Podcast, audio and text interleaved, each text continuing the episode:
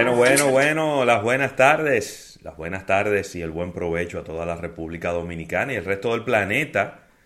Ya está por aquí almuerzo de negocios, señores. Sigue caminando el mes de diciembre. Este es el martes 15. Ay, mamacita, hoy es 15. Me he mi cuenta de nómina, a ver si me pagaron.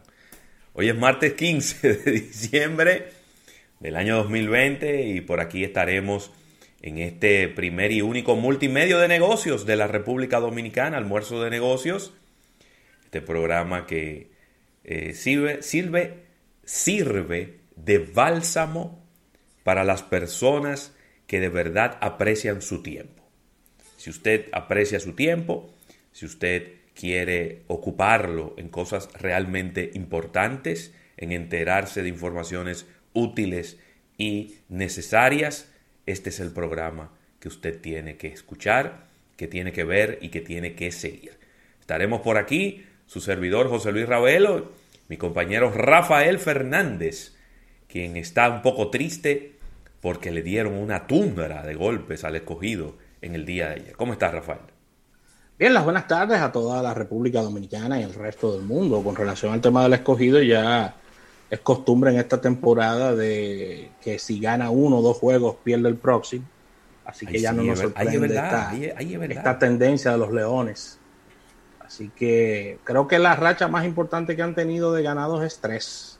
No han pasado de ahí, si la memoria no me falla. Así que eh, no nos sorprende nada de esto. Mira, agradecer a la Asociación La Nacional, tu centro financiero familiar donde todo es más fácil, que hace posible nuestro espacio del día de hoy agradeciendo como cada día a Jumbo, Jumbo lo máximo y bajo la sombrilla de Centro Cuesta Nacional, que hacen posible que nuestro programa llegue diariamente a ustedes a través de esta plataforma eh, multimedia. Puntos de contacto, estamos en todas las redes sociales.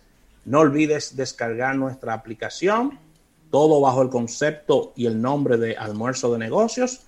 Puedes seguirnos en las principales eh, en, los principales servicios de podcast existentes en el planeta. Y no olvides nuestro live en YouTube, que diariamente lo alimentamos con toda la información en vivo y la interacción de nuestros seguidores. Sumado a esto, almuerzodenegocios.com, nuestro portal web, ahí puedes revisar las más importantes noticias del apasionante mundo de los negocios, Ravelo. Ya en la parte de contenido tendremos entrevistas para este día, acostumbradas secciones, nuestra portada de negocios, tendremos además eh, la sección de Alfredo Nin manejando los negocios. Sí. Ya eso es eh, dentro de breves instantes. Y nuestro reporte económico en un capítulo bursátil y show business marketing del entretenimiento con Víctor eh, de Champs. Así que un programa bien, bien entretenido, Ravelo. Y, de verdad que introducir nuestro espacio con una noticia muy triste. Sí, hombre. Ya que lamentablemente ha fallecido el padre de la banca privada dominicana, don eh, Manuel Agrullón, quien de verdad eh, ha, tenido una, carrera encomiable en el tema de, lo que tiene que ver con, la banca privada en toda, en toda la República Dominicana, ya que fundó el primer banco privado de nuestro país. Alejandro Grullón. Alejandro Grullón, perdón. Manuel es su, hijo. Así que don Alejandro eh, pasa su alma y de verdad que una leyenda de la banca. Sí, sí. Le debemos mucho, ¿eh? Sí. Le debemos mucho, le debemos mucho a, a don Alejandro Grullón, eh, porque definitivamente fue un gran visionario. Eh, señores, el Banco Popular nace prácticamente en, el, en la posguerra, eh, luego de la revolución, en el año 1965, y, y, ya ustedes pueden imaginarse lo que es emprender en medio de, esa, de ese momento, de esa situación tan difícil. Sin embargo, desde ese momento se puso bien claro de ser el, banco privado más grande de la República Dominicana, el más innovador y hasta el día de hoy pues su legado ha quedado ahí para la posteridad. Así que pasa su alma y, bueno, mucha fortaleza a todos sus familiares. Claro que sí, claro que sí. Eh, Un abrazo muy especial a, Manuel, su nieto, sí. gran amigo nuestro. Sabía que era, eh, sabía por, inclusive lo conversé con él en algún momento, era muy apegado a su abuelo, muy, muy querido. Así que fortaleza a la familia y un día de luto no solamente para el Banco Popular, sino para la banca dominicana, ¿por qué no decirlo? Claro, claro que sí. Mira, eh, Rafael, y finalmente ya tenemos presidente electo en los Estados Unidos. Así mismo. El día de ayer eh, se reunieron todos los colegios electorales y finalmente ya eh, pues se dio de manera oficial el, el, dato de que creo que el dato es, bueno, el dato oficial que se da en los medios son que sobrepasó los 270 colegios electorales. Claro. Pero en total, eh, según estuve leyendo, fueron 306 colegios electorales que obtuvo eh, Joseph Biden, quien es y será, es el presidente electo de los Estados Unidos y será el presidente a partir del próximo 21 de enero.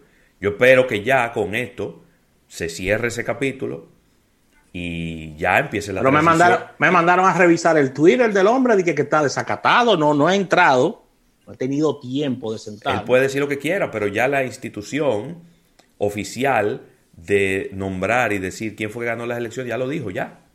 Pase la página, hermano, vamos arriba. Que de ahora hasta el día de la toma de posesión quedan unos 40 días. Es decir, que, tiene, que, seguir, tiene que seguir gobernando la constitución eh, dominicana, la constitución norteamericana habilita al presidente Trump saliente a poder, eh, eh, poder competir en un futuro por un segundo mandato. Sí, sí. Ojalá que, ojalá que no se le ocurra.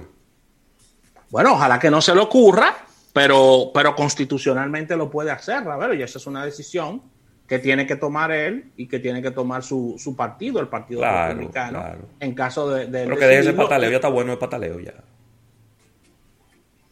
Gente, señores, que no está acostumbrada a perder nada. ¿eh? Bueno, pero y, cuando, y cuando sea él que gane y el otro no le quiere entregar, entonces, ¿cómo lo vamos a hacer? Porque hay que pensar, sí. ¿Cómo? Sí, hay que pensar, hay que pensar qué pasaría si tú estuvieras del otro lado. Siempre hay que ponerse en los zapatos del otro, aunque sea difícil. Y si fuera él que hubiera ganado y el del otro, vamos a poner, vamos a, acelerar el tiempo dentro de cuatro años. Él le gana a Biden y Biden dice, yo no te voy a entregar. Ahora, Ravelo, las últimas dos elecciones de los Estados Unidos, permeada por la palabra fraude. no quiero decir que no quiero decir que se haya ejecutado un fraude, sino pero la de pero la de la de Obama no la que, la que el mismo presidente Trump ganó, que se metió a Facebook, a Rusia, en todo ese lío. Ah, bueno. Bueno, pero no se puede decir fraude. No, no, no, quizá la palabra. Intromisión. ¿Tú quieres llamarlo intromisión? Exacto, esa es otra cosa. Es decir, se, a través de diferentes, y esa es una especulación, porque yo de verdad que no, le doy mucha. Yo te voy a traer a Hillary para que tú le digas. Demasiada veracidad pero se influyó para que las personas cambiaran su voto. Y pero, lo de Rusia, pero lo de Rusia fue. Pero una cosa es eso, una cosa es eso, y otra cosa es fraude, que, que cojan una boleta que votó por Trump y la cambien por una de Biden, que es lo que alude el presidente actual, Donald Trump. Yo creo que la única vez, la única vez en la, en la época moderna que se habló de fraude fue cuando perdió al Gore, que ganó sí. Eh, George Bush, ¿no? Hijo. Claro, George W. Exactamente. Eh, esa es la única vez que se, ha, hablado de eso. Y esa gente tuvieron como hasta el 15 de enero contando. Contando unos boletas ahí en la Florida. Eso fue difícil. ¿Eh? Eso fue difícil. Muy complicado, muy complicado. Así que bueno, tenemos nuevo presidente en los Estados Unidos felicitar al presidente electo Biden eh, por su elección. Y mira, ya salieron los, los, trompistas, mira, dice Raymond Pichardo que él no entiende cómo que él sacó más votos que Obama y que Hillary. Eso es fácil. Hay más gente. Por un lado, hay más personas en cuatro años. Eh, crece la población. Y número dos, más personas que no votaban que ahora votaron. Porque eso es lo que ocurre cuando tú polarizas unas elecciones. tanto en términos ideológicos. Y creo que no podía haber una polarización más grande que la que había entre Trump, el estilo de Trump y el estilo de Biden. Pero los números están ahí, señores. Es decir, eso, eso no es. Eso no es un. Vamos a decir, un síntoma, una señal de que haya habido nada turbio. El hecho de que mucha gente haya votado. ¿Y, dónde está el problema de eso? A ver, y ya para irnos, te voy a hacer la pregunta. Tú sabes, me gusta provocar y Kanye West entonces. Este pues de su casa. Dicen que, que va muy bien con el tratamiento. Vamos a una pausa y en breve volvemos.